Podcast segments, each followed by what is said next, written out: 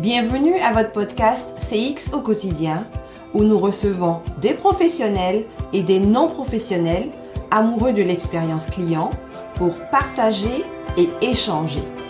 Mon nom est Julie Tano Lawson, je suis votre animatrice et je vous souhaite une très belle écoute.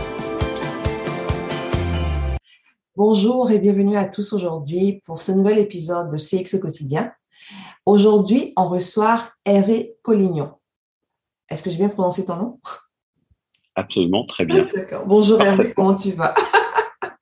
Eh ben, Très bien, bonjour Julie. Euh, merci de, cette invitation et euh, à partager un peu mon expérience, mon humble expérience, et de pouvoir surtout euh, expliquer un peu ce qui me passionne, qui m'a toujours passionné au long de ma carrière. Et voilà. Mais non, c'est un vrai plaisir. Ben, c'est un plaisir pour nous aussi de te recevoir parce que tu vas éduquer, si on veut, une partie de notre audience. Donc, c'est tout un plaisir de te recevoir. Est-ce que tu peux te présenter pour notre audience? Qui es-tu? Que fais-tu, Hervé D'où es-tu? Euh, Alors, en effet, je me prénomme donc Hervé, Hervé Collignon. Euh, je suis français. Euh, je euh, je vais essayer de, vous raconter brièvement ma, carrière. J'ai démarré euh, aux États-Unis, à New York, dans une agence qui s'appelle Smart Design, qui fait du design produit. Ça existe encore d'ailleurs. Et ensuite, je suis revenu en France pour monter un studio plus axé sur le graphisme là cette fois à Paris. Et puis euh, de là, comme ça m'a toujours chatouillé, euh, j'ai voulu faire du design management. Donc, euh, donc j'ai, je me suis fixé de rentrer dans des grosses boîtes. Euh, sur les conseils d'ailleurs d'un des associés de Smart Design qui m'avait toujours dit Hervé, il faudra que tu ailles dans les grosses entreprises pour leur expliquer ce que c'est que le design, parce qu'on manque d'interlocuteurs comme toi euh, dans, chez nos clients qu'on appelle l'annonceur. Je sais pas si c'est comme mhm. ça qu'on appelle ça. Si. Donc voilà. Et, euh, et ben sur cette sur cette base-là, je me suis dit non, il faut vraiment que j'aille faire du design management parce qu'en plus, alors je vais vous le dire euh, très très humblement aussi, euh, je pense pas que je sois un grand euh, designer graphiste ou euh, produit ou euh, ou web ou quoi que ce soit, je, je maîtrise un certain nombre d'outils, mais maîtriser l'outil, ça ne veut pas dire que je suis talentueux, créativement parlant. Mm-hmm. Et d'ailleurs, ce qui m'a vraiment poussé à, à essayer d'explorer un peu quelle, quelle, méthodologie ou quelle approche avoir pour pouvoir, euh, euh, comment dire, nourrir ma créativité. Le, de cette expérience en fait euh, en agence, donc je suis allé chez l'annonceur et j'ai commencé euh, chez, euh, enfin, j'étais chez IBM Europe, Moyen-Orient et Afrique euh, en tant qu'assistant du design lead et qui est parti au bout de six mois. Donc, il m'a laissé la voix. C'était génial. Euh, je ne me remercierai jamais assez. Et, euh, et euh, comme disait l'autre, le malheur des uns fait le bonheur des autres. Des autres, ouais. Mais euh, donc, donc ça m'a bien arrangé. Et puis, euh, en fin de compte, ça m'a mis dans, un, dans, une position un peu en avant. et là, j'ai commencé à comprendre aussi ce que t'es une, une, grosse entreprise, ce que ça voulait dire le leadership, euh, ce que ça voulait dire euh, euh, bah, les différentes fonctions qui font une entreprise. Euh, autant dire que dans une agence, j'étais loin de tout ça, très très loin de tout ça. Euh, et là, j'ai commencé à, à, vraiment comprendre le business. J'avais pas fait de MBA, euh, mais jamais, enfin, jamais j'ai été autant en contact avec tout ça. Et, et j'ai compris euh, l'étendue de mon ignorance. Euh, mais mais l'avantage de connaître l'étendue de son ignorance, c'est qu'à la limite, on sait où aller chercher ensuite. En tout cas, ce qui, ce qui reste à couvrir. Donc, euh, donc voilà, donc je suis resté dix ans chez IBM et euh, et puis après, bah, j'ai été chassé par une, par un cabinet à à New York qui m'a proposé un poste chez Procter où je suis rentré là pour huit ans, euh, près de près de Genève. Euh, un autre cadre de vie, ça correspondait exactement à ce dont j'avais besoin, donc formidable. donc j'ai emmené ma femme et mes trois enfants. Mm-hmm. Et, et, nous sommes partis vivre dans les montagnes. C'était génial. avec avec des températures l'hiver qui ne, évidemment qui qui valent pas celles que vous pouvez connaître au Québec ou au Canada. Mais, euh, mais bien froid quand même. Hein. Je me souviens d'un moins 18. Euh, ça, ça, faisait froid quand même. et, et, ben justement, justement, ça qui est intéressant, c'est qu'en fait, huit ans plus tard, non, en fait, dix ans plus tard, mmh. euh, on est venu euh, là se mettre au chaud à Dubaï. Changement de cadre complet. Ah, alors, quand je raconte cette histoire, en fait, j'aime bien dire que euh, en tant que designer, je cherche toujours à me mettre, euh, à prendre des risques. Alors, pas nécessairement me mettre en danger, mais euh, en tout cas mettre mes sens en éveil. Mmh Et je pense que quand on est arrivé à Dubaï, on était loin d'imaginer ce qu'on allait trouver. Okay. Parce que comme beaucoup, j'avais j'avais des idées préconçues. Alors j'y étais venu quand même deux fois euh, explorer un petit peu, mais euh, nos huit ans ici ont été un roller coaster, pour ne pas dire des montagnes russes. Et, euh, et mais, mais petit à petit, en fin de compte, euh, voilà, j'ai réussi à implanter ma société ici, à grandir, à décrocher euh, quelques très très beaux projets, euh, dont l'un, je te l'ai dit, je te l'ai dit, qui est imminent et vraiment qui serait toi qui fais du CX, euh, c'est pour moi, ce serait vraiment le, arriver au, pas au summum, mais en tout cas, ça serait c'est une très très belle victoire. Euh, donc on attend toujours la réponse. On va pas on va pas brûler les étapes. Je touche du bois. J'ai une, table en bois d'ailleurs. Mais moi, je tape ici là pour du bois. je, je suis superstitieux là-dessus, donc je touche du bois. Je me dis au moins donc voilà, et l'objectif c'est vraiment de, voilà, on a fait grandir petit à petit et d'obtenir des projets comme cela qui sont des projets d'une grande portée, assez longs, où, euh, où, justement je vais pouvoir ensuite apporter toutes mes connaissances en design thinking. Parfait. Voilà. Bah, merci. Tu disais tout à l'heure, tu as un de tes VP dans ta première boîte qui t'avait dit on a besoin de gens comme toi pour euh, faire la connexion avec les annonceurs parce que les gens ne savent pas un peu c'est quoi le design thinking réellement. Est-ce que tu peux nous dire c'est quoi le design thinking? Alors en fait, euh, le, design thinking, c'est absolument pas une, euh, une recette magique, en fait. c'est très intéressant parce que de nos jours, c'est design thinking par-ci, design thinking par-là. Ah, tu fais design thinking. Ah, maintenant, bon, alors. Mais euh, moi, comme j'aime bien avoir un coup d'avance, euh, maintenant, moi, j'aime bien parler de stratégique design. Mais ça, je vous expliquerai après. D'accord. Bon, ça répond pas à ta question, mais le design thinking, c'est alors déjà, c'est pas, c'est pas une recette magique. Le design thinking, c'est d'abord et c'est pas une méthodologie, c'est une approche, c'est un mindset, c'est un état d'esprit. Mm-hmm. D'accord? Et en fait, euh, quand on est designer et qu'on a fait une école de design, c'est quelque chose qu'on vous apprend. J'ai grandi avec ça, c'est-à-dire que euh, j'ai appris à faire de rien quelque chose. Okay. J'ai réussi, mais pour ça, en fait, on m'a appris à questionner, tout le temps questionner. Et moi, j'ai, euh, il y a une phrase de Socrate, une citation de Socrate qui, que je trouve formidable. C'est ce que je sais, c'est que je ne sais pas. Mm-hmm. En fait, le design thinking, c'est écoutez, monsieur le client, je ne sais pas.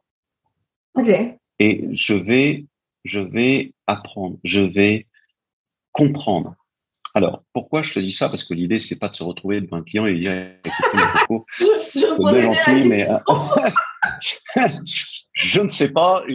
alors, franchement, mais vous allez voir, je vais vous aider. Alors, euh, ça va être génial. Non, euh, l'idée, en fin de compte, c'est d'arriver et de comprendre, de rentrer dans une position très modeste, humble, d'humilité, à, à dire, mais en fait, vous avez un problème. Je vais essayer de comprendre ce problème. Uh-huh. C'est pour ça que moi, quand j'explique le design thinking, je dis voilà, on a en gros deux phases, deux phases dans cette dans cette approche. La première, c'est euh, comprendre le problème. la deuxième phase, c'est comprendre les solutions. Il y a toujours cette notion de comprendre. C'est-à-dire, euh, en fin de compte, je, je, ne suis pas sûr, je ne suis sûr de rien. Et ça change quand on va voir un, un, usager ou un client ou un, ou un passager ou un, je sais pas, quelqu'un qui, qui, va, qui, va, qui va se servir du, du service en question, qui va le vivre. Eh bien, ça sert à se dire, non, je suis pas là pour t'imposer, ça va être comme ça. Et puis maintenant, tu fais comme ça. Non, c'est, écoute, si on fait comme ça, dis-moi ce que tu ressens. Dis-moi si tu penses que euh, euh, ça répond à ton problème. Est-ce que ça, est-ce que émotionnellement tu connectes? Est-ce que, euh, est-ce que ça soulève tes frustrations ou ça les élimine? Est-ce que au contraire, tu, tu, tu, tu vas, ça va te bloquer, ça va, etc. Et, et ça, c'est le design thinking. C'est justement, donc voilà, on va d'abord comprendre le problème. Je sais que je ne sais pas, et je vais une fois que j'ai compris le problème, je vais pouvoir mieux le cerner. À partir du moment où je peux mieux le cerner, je peux créer des solutions pour répondre à ce problème. Mais euh, et c'est très intéressant parce que parfois euh, il y a des clients qui disent euh, oui, écoute, est-ce que tu peux m'aider parce que j'ai je, je, ça ça ça fonctionne pas. Mm-hmm. Mais en fait, pas, le problème c'est pas de savoir euh, que ça fonctionne pas. Le problème est de comprendre pourquoi ça ne fonctionne pas. Et en fait, la, la, la, la position qu'on va adopter va être radicalement différente parce que on, on se met dans une position d'écoute, d'empathie, qui va nous permettre d'aller euh, en phase avec euh, euh, le client, enfin le client, l'utilisateur, mm-hmm. l'usager. Moi, je déteste parler de customer, de client comme ça, parce que il y a une notion d'argent D'accord? Et moi, j'ai en face de moi un être humain, quelqu'un qui utilise un produit. D'ailleurs, le design est une discipline qui étudie les comportements et les usages. Et il faut, faut, faut, faut, revenir au basique. Euh, et donc, euh, moi, la notion de client, je la laisse presque au marketing.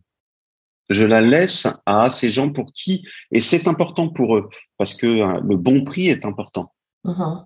Mais en revanche, il y a une chose que je conteste énormément, c'est de laisser au marketing le, le, comment dire, le contrôle du produit. On dit souvent que le marketing, c'est les 5 P. Alors, il y en a qui en ont 7, 8, 9, 10, euh, je sais pas combien. Moi, pour moi, le, le, le produit doit sortir du marketing. Euh, En revanche, euh, parce que parce que ce n'est pas au marketing de construire le produit. Euh, alors peut-être que ma compréhension euh, du produit euh, n'est pas la, n'est pas la bonne, mais en tout cas dans ma perception, et je l'ai vu pratiquer évidemment dans moult, entre, moult entreprises, il y, a une, il y a une espèce de zone grise qui fait que mhm. le marketing, le, le, le, la fonction et le pouvoir de créer le produit et qui, à mon sens, est une énorme erreur. Parce que d'abord, ils sont pas là pour créer les produits et surtout, c'est au client de créer ce produit. Ouais. C'est à lui, c'est lui qu'il faut écouter. C'est pas le marketing en fonction de là où il va le placer, à quel prix, etc. Bon, bref, voilà. Euh, Est-ce que j'ai répondu à ta question? Je pense que euh, tu as amplement répondu à ma question. Et puis, D'accord.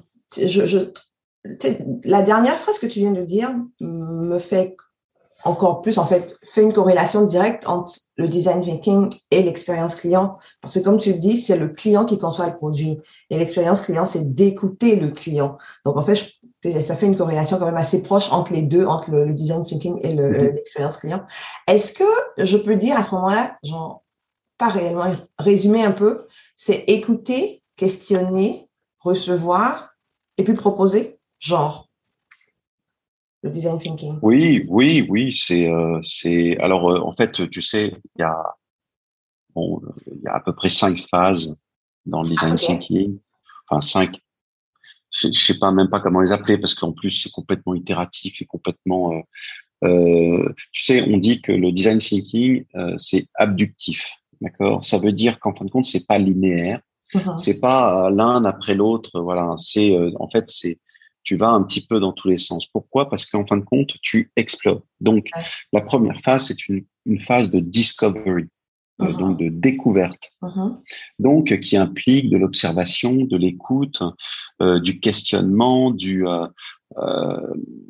de, bah de, oui, beaucoup d'empathie. Et puis, à la suite de ça, en fait, on dit qu'après, on fait du, on va define the problem, donc définir le problème. Et même au-delà de ça, en fait, on va recadrer le problème. Parce que le problème avec lequel on a démarré, le client nous, nous ayant expliqué ce que c'est, mm-hmm. enfin, quel est de son point de vue euh, son problème, nous, en fait, on va, à force d'observer, de rechercher, de questionner, etc., de torturer finalement la, définition de son problème, mm-hmm. on va arriver à recadrer exactement quel est le problème. Alors, si, si j'ai un petit peu de temps, je peux te raconter une histoire qui était assez intéressante. Vas-y. Euh, une intervention que j'ai eue pour un, un, grand fabricant de matériel euh, valve cardiaque. Euh, j'ai passé une journée avec un chirurgien cardiaque. Mm-hmm. Et la question de mon client était Hervé, il faut qu'on refasse notre site internet. Okay. Moi, je lui ai dit, pourquoi tu veux refaire ton site internet J'ai pas assez de j'ai pas assez de chirurgiens qui s'inscrivent sur le site. Ok. moi, de leur dire, bah écoutez, je vais passer une journée avec un chirurgien cardiaque si ça vous dérange pas, parce que j'aimerais bien le questionner, j'aimerais bien l'observer, j'aimerais bien comprendre. Ouais. Ils m'ont dit, ok, d'accord, on t'organise ça. Pendant une journée, j'ai suivi ce médecin, ce chirurgien. Euh, la seule chose que j'ai pas eu le droit de faire, c'était d'aller euh, en en salle de, des patients parce que parce que je pouvais pas je pouvais pas c'est privé quoi. Et euh, et l'autre chose c'est que je suis pas allé en salle d'opération de, de, toute façon j'aurais pas pu j'ai non j'aurais pu pardon j'aurais pu mais j'ai refusé parce que moi alors moi je moi je vois je charcuter une opération là je peux pas je je serais évadé. Donc, euh, donc ça j'ai pas fait. Mais euh, mais en revanche c'est vachement marrant parce qu'il m'a invité à venir euh, juste après, juste après qu'il ait effectué une opération, il m'a demandé, demandé, de venir quand même près de la salle d'opération pour discuter un petit peu avec lui, etc. Donc c'était intéressant. Mais euh, en fait, ce que j'ai découvert, c'est que ce chirurgien passait environ 20% de sa journée à son bureau à aller chercher de l'information sur Google. Ok. Donc le problème qu'avaient ces euh, usagers euh, du site internet, c'est qu'en fait, euh, ils étaient constamment en quête d'informations. Mm-hmm. Mais ce leader mondial de la, de la valve cardiaque, qui pourtant avait un site web, mm-hmm. en fait, hein, était un site web totalement passif. C'était un, un, un, un, répertoire de tout un tas de vidéos, de trucs. Mais en fait, le moteur de recherche, euh, nul. Mais ça, au-delà de ça, surtout, c'est que, en fait, il y avait autre chose à créer. Mm-hmm. Et ce qu'on a créé, on a créé tout un écosystème qui permettait aux chirurgiens plus expérimentés versus les, les chirurgiens moins expérimentés à échanger de l'information avec une modération aussi de la part de, euh, de ce client. Et ce qui était très intéressant parce que là, on commençait à créer un écosystème de discussion en mm. fin de compte, et on permettait à des jeunes chirurgiens d'apprendre des plus expérimentés. Et en même temps, on pouvait euh, pas influencer, mais euh, venir nourrir la discussion. Mm-hmm. Euh, et qui allait bien plus, bien au-delà que de créer un simple site internet. Ouais. Donc, en fin de compte, le problème n'était pas le site internet, le problème était l'information ouais comment faire circuler l'information. Et là, ça a changé radicalement la donne. Donc, euh, ils avaient une dizaine, je crois, ils avaient une dizaine de, de chirurgiens cardiaques qui s'étaient inscrits, parce qu'ils savaient exactement, parce qu'on ne pouvait rentrer que avec des, passwords, etc. Mm-hmm. ils ont mais explosé leurs chiffres après. Explosé. C'est-à-dire qu'en gros, en Europe, je crois qu'il y a 3500, 4000 euh, euh, chirurgiens, et euh, et en quelques mois, ils ont fait euh, plus de 500 euh, chirurgiens qui sont qui, qui sont inscrits. Donc euh, ça a commencé à voilà. Donc conclusion, le design thinking, c'est plusieurs phases. La première phase donc de discovery, ensuite de définition de problème. Ensuite, une fois qu'on a défini le problème, on peut euh, créer Donc, on va créer de nouvelles idées, mais au moins, on le crée par rapport à, au vrai problème. Donc, si on a la bonne question au départ, on peut fournir les bonnes réponses. Donc, on va créer et ensuite, bah, on est parti, enfin, on part dans une, une série de prototypage de l'idée pour ensuite la tester. Et comme c'est un système itératif, en fait, c'est un système qui, on ne s'arrête pas. C'est comme l'innovation. L'innovation, on n'arrête pas. C'est pas quelque chose de fini. Ah, ben c'est bon, j'ai innové une fois. Euh, j'ai fait l'iPhone, maintenant je peux partir en vacances. Ouais. Bah non, non. En fait, c'est quelque chose qui avance toujours et qui, euh, qui a besoin de se nourrir aussi de. Ben, là, on a vu que ça marchait. Tiens, qu'est-ce qu'on pourrait faire pour faire en sorte que ça. Après, c'est de l'innovation incrémentale, etc. Mais ça, c'est autre chose. Voilà. Ok. Mais alors, comment, au sein d'une organisation, on crée ce mindset-là? Ça prend quoi? Euh. tu sais, c'est beaucoup d'écoute, beaucoup d'observation. Comment, comment on crée ça à l'interne? Une entreprise qui veut se dire. Alors, une entreprise, alors moi, je, je vais dire, c'est très simple. Mm-hmm. Euh, la première, la première démarche à faire, c'est de commencer par embaucher un designer. Mais il faut pas embaucher n'importe quel designer. Ok. Il faut embaucher un designer qui a un regard critique sur sa profession. Ça, c'est première chose. Deuxième chose, qui a un minimum de pensée stratégique. C'est-à-dire qu'il a un minimum de connaissance de ce que ça veut dire le business. Euh, excuse-moi, je suis désolé parce que je sais que les anglicismes au ah non, il a pas de problème. mais euh, il y a parfois moi des mots, j'arrive pas à les traduire. Quoi. Je sais pas comment traduire le business en les affaires, peut-être. Bah, la plupart du temps, on est habitué maintenant ouais. à parler franglais. Donc, ouais. Donc, euh, donc oui, il faut, il faut être très sélectif sur, euh, sur la personne qu'on va embaucher. Parce que il faut que cette personne ait un minimum de connaissance de ce que c'est que le, le, fonctionnement d'une entreprise. Ok. Parce qu'en fin de compte, euh, en fait, il y a, y, a, y a un monde différent entre ces deux, ces deux mondes. Le monde du business, c'est un, c'est un, euh, fait appel à l'intelligence analytique. Alors là, je rentre presque sur des, des, des gros mots, hein, mais euh, alors que le designer a plutôt une intelligence intuitive et émotionnelle. Et donc, ces deux mondes ne peuvent pas se parler, à moins, à moins d'utiliser justement ce qu'on appelle le design thinking, qui te permet, en fin de compte, d'être à la croisée de ces deux façons de penser. Ce qui est extrêmement intéressant, parce qu'en fin de compte, euh, c'est là où, en fin de compte, le, on rejoint, on fait se rejoint deux formes de pensée, on rassemble le cerveau, le cerveau droit, le cerveau gauche finalement. Et là, en fin de compte, on arrive à des à des réponses beaucoup plus complètes.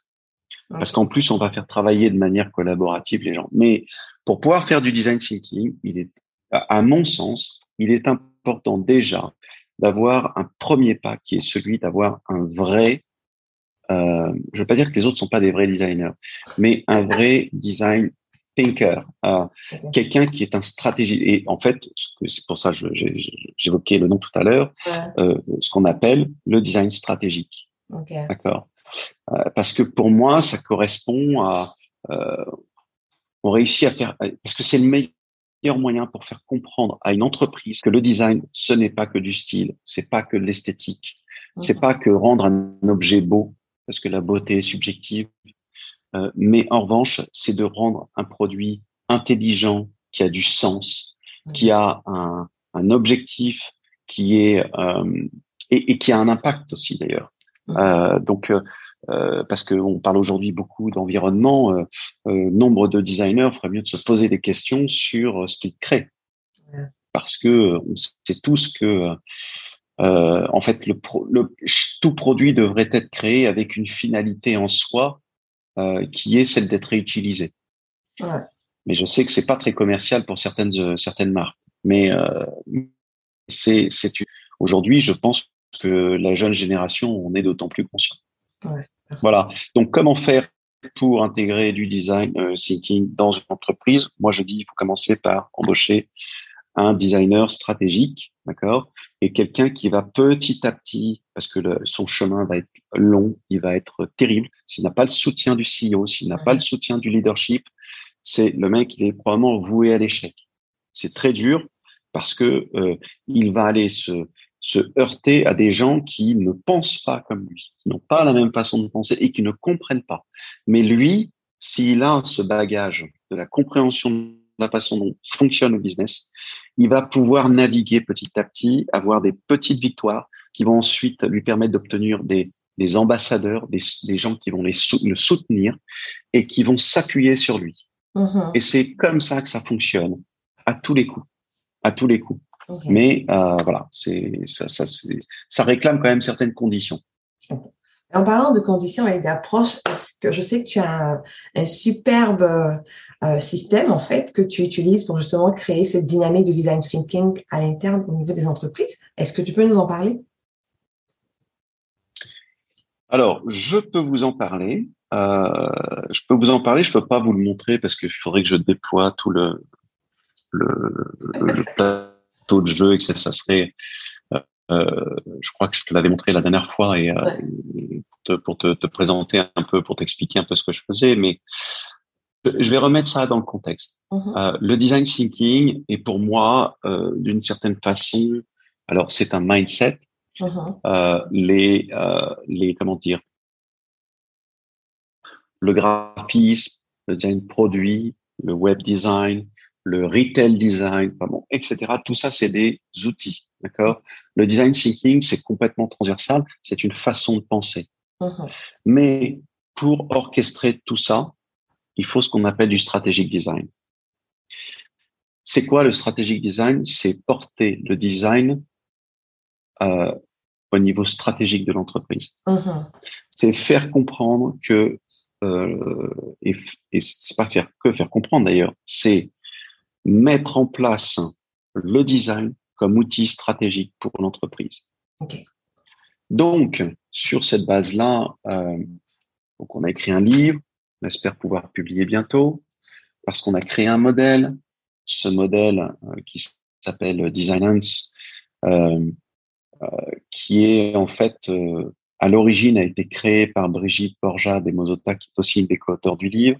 Mm-hmm et qui est basé sur un autre modèle qui s'appelle le Business Scorecard pour ceux qui, qui éventuellement connaîtraient.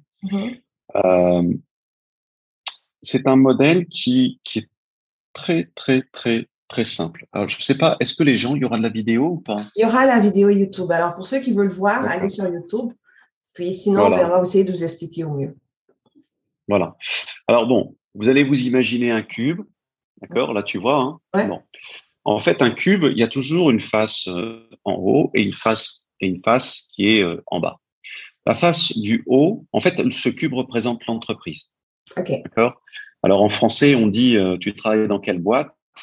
Eh ben voilà, c'est une boîte, un cube, une boîte. Et une entreprise, en fait, elle est portée par sa vision et, euh, et, la vision, en fin de compte, est portée par, enfin, est, est, soutenue par une stratégie. Cette stratégie, euh, bah, c'est ce qui va finalement permettre à l'entreprise de se projeter, d'avancer, etc. Mais euh, bah, en dessous, donc la face du dessous, je pense, voilà, les gens verront là, mm-hmm. il y a écrit un M. Euh, le M en fait représente la mission mm-hmm. et donc les opérations de l'entreprise. Donc, en fin de compte, si on avait à résumer, une entreprise, c'est une stratégie, c'est des opérations, euh, pour faire en sorte de déployer la stratégie, la faire euh, cascader à travers tout un tas d'opérations qui vont permettre de mettre en place et d'atteindre la vision que l'on que l'on a. Mmh pour continuer sur l'histoire du cube, euh, donc de la boîte, eh bien en fait on a quatre côtés, d'accord, au cube. Voilà. Ces quatre côtés, il y a quatre symboles dessus. Alors, je ne sais pas si vous les verrez, mais il y a un premier symbole avec euh, qui est le symbole de la différence, donc différent. Euh, non pas le signe égal, mais le signe différent. Pourquoi mhm. Parce qu'en fin de compte, et c'est probablement le, c'est en fait ces quatre côtés représentent les quatre puissances du design. Et euh, ce, ce, ce, pilier, cette puissance de différenciation, tout le monde la connaît c'est une capacité du design à pouvoir se différencier par rapport à la concurrence, mhm. se différencier par rapport euh, euh, à l'expérience que l'on vit, à l'usage, à la qualité, etc. Bon, bref. Et donc de devenir distinctif. Mhm. Le deuxième pilier, qui est représenté par ce symbole qui représente un dollar, mais au lieu d'être un, un, S, c'est un D. Euh, ce, ce, symbole, il représente Good design is good business. Alors, euh, c'est un, c'est une citation de, de Watson Jr., qui a été le CEO d'IBM où j'ai traîné mes guêtres. Et, euh, et, en fait, euh, il, a, il, a, dit ça très intentionnellement dans les années euh fin des années 60. En fait, il a, il a dit le design est indispensable parce que si on veut faire du bon business, il faut du design. Mm-hmm. Et donc, euh, il faut bien concevoir ces produits. Et, euh, et, donc, ça veut dire que euh, il y a un levier nécessairement de monétisation, c'est-à-dire que euh, un bon produit il se vend bien. Il n'y a qu'à voir un iPhone pour ne citer que ou un Dyson. Un bon produit, il se vend bien.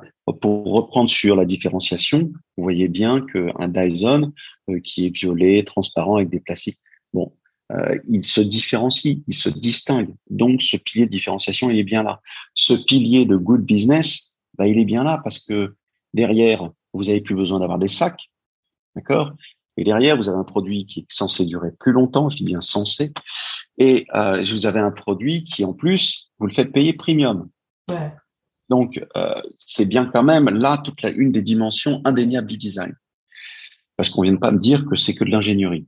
Ouais. Euh, le troisième pilier, c'est un pilier de transformation. Donc, euh, le design a une capacité à transformer, c'est une capacité transformative, euh, centrée sur l'humain. Donc, nous qui faisons du customer experience, euh, bah c'est indispensable d'être centré sur l'humain. Mm. Parce que euh, parce que c'est ce qui permet de mieux comprendre et de mieux répondre aux attentes. Euh, de, de, de l'être humain, de, de, en tout cas de la personne qui utilise un produit ou un service. Donc, euh, c'est cette capacité transformative. Pour ça, et eh ben, en fin de compte, on fait appel justement au design thinking. Ça, ça rentre typiquement dans les activités euh, qui vont être suggérées dans le, dans, dans, le jeu, que, dans le modèle, et ensuite le jeu qu'on a proposé. Et puis cette dernière capacité, c'est la capacité à changer les processus euh, et donc de pouvoir parfois simplifier, de pouvoir éliminer, de pouvoir réinventer, de pouvoir réorganiser mhm. des processus, des structures, des, euh, pour être plus efficace et gagner en efficacité, gagner en, en simplicité. Donc voilà, ça c'est les quatre piliers du design. Et bien sur cette base-là, on a créé un jeu euh, parce que euh, parce qu'en fait on s'est dit, on a fait le livre, on a écrit le livre, on a donc créé ce modèle et on s'est dit oui, bah, c'est bien, les gens auront la théorie, mais il faut qu'ils puissent le pratiquer. Mm-hmm. Et donc, pour le pratiquer, on a créé donc ce jeu qui est aussi maintenant disponible en ligne. Euh, enfin, je peux faire tourner en ligne, mais je entre, entre nous, euh, enfin, c'est pas entre nous parce que euh, j'imagine qu'il y a plus d'un auditeur, mais euh, mais je, je suis pas un grand fanat de du, du, digital et de tous ces parce qu'en fin de compte, on perd complètement la dynamique, la collaboration, mhm. le, le, et, et, qui est un des, un des points forts du jeu. C'est qu'il permet à six personnes autour d'un plateau, un, d'avoir de l'empathie par rapport à une fonction, puisqu'autour, ce jeu s'appelle COMEX, d'accord? Euh, Pourquoi? Pour comité exécutif. Ouais. Et l'idée, alors en anglais, on dirait euh, leadership team, en fait, c'est de mettre autour de la table le CEO, donc le PDG, le Chief Finance Officer, le Chief Operating Officer, Operation Officer, le Chief Marketing Officer, le Chief HR Officer et le Chief Innovation Officer. Parce que j'ai voulu mettre l'innovation au cœur de, de, ce leadership team. Et en fin de compte, ce qu'on aide euh, à faire, c'est un, toutes les décisions sont prises de manière collaborative. Il ne s'agit pas de donner tous les pouvoirs à un CEO. Il s'agit de faire en sorte que les solutions naissent de l'expertise de chacun qui vient apporter pour décider de ce comment faire. Et là, je vais, je, vais arrêter parce que ça serait trop, euh, on va prendre trop de temps. Je veux pas, je veux pas non plus euh, trop expliquer le, jeu. Je, si, y en a qui veulent, j'ai une, comment dire, euh, sur mon site, euh, ils peuvent télécharger euh, présentation qui expose le jeu, mais je voudrais juste finir par quelque chose à propos de ce jeu en disant qu'en fait, ce modèle, on l'a fait valider en prenant des cas du Design Management Institute, que peut-être euh, certains auditeurs connaissent, qui est quand même la, l'entité de design management la plus connue euh, dans le monde du design, mm-hmm. et des design managers tout au moins et des entreprises. Et, euh, et en fait, on a pris des cas, des business cases, et on les a fait passer dans notre modèle pour voir si ce à quoi nous avions pensé, on était capable de retranscrire exactement ce que ces gens, ces entreprises avaient fait, si, en fin de compte, nos combinaisons fonctionnaient, si euh, notre façon d'amener à analyser le cas était euh, permettait de valider euh, le modèle. Et on l'a fait à dix reprises avec Spotify, avec Airbnb, avec Steelcase, avec Decathlon, etc., Alstom, pour ne nommer que et bah ça ça a fonctionné. Donc en fait c'est pour ça que c'est pour ça qu'on a décidé donc de de faire ce livre, c'est d'expliquer justement comment tout ça fonctionne. Mais le jeu à la à la, pour objectif d'apprendre à faire fonctionner ce modèle. Et euh, l'outcome de ce jeu, c'est que à la fin, vous avez votre business problème, vous avez défini la stratégie que vous allez adopter pour craquer ce business problème, et vous allez définir toutes les activités que vous allez mettre en place pour résoudre ce problème et, amener euh, à la vie la solution. Et ça finit par ce qu'on appelle un roadmap, c'est-à-dire euh, un plan d'action détaillé pour, en comprenant quels sont les impacts que vous allez avoir, euh, tant au niveau environnemental, business, que sur les gens aussi, parce que c'est important. Mm-hmm.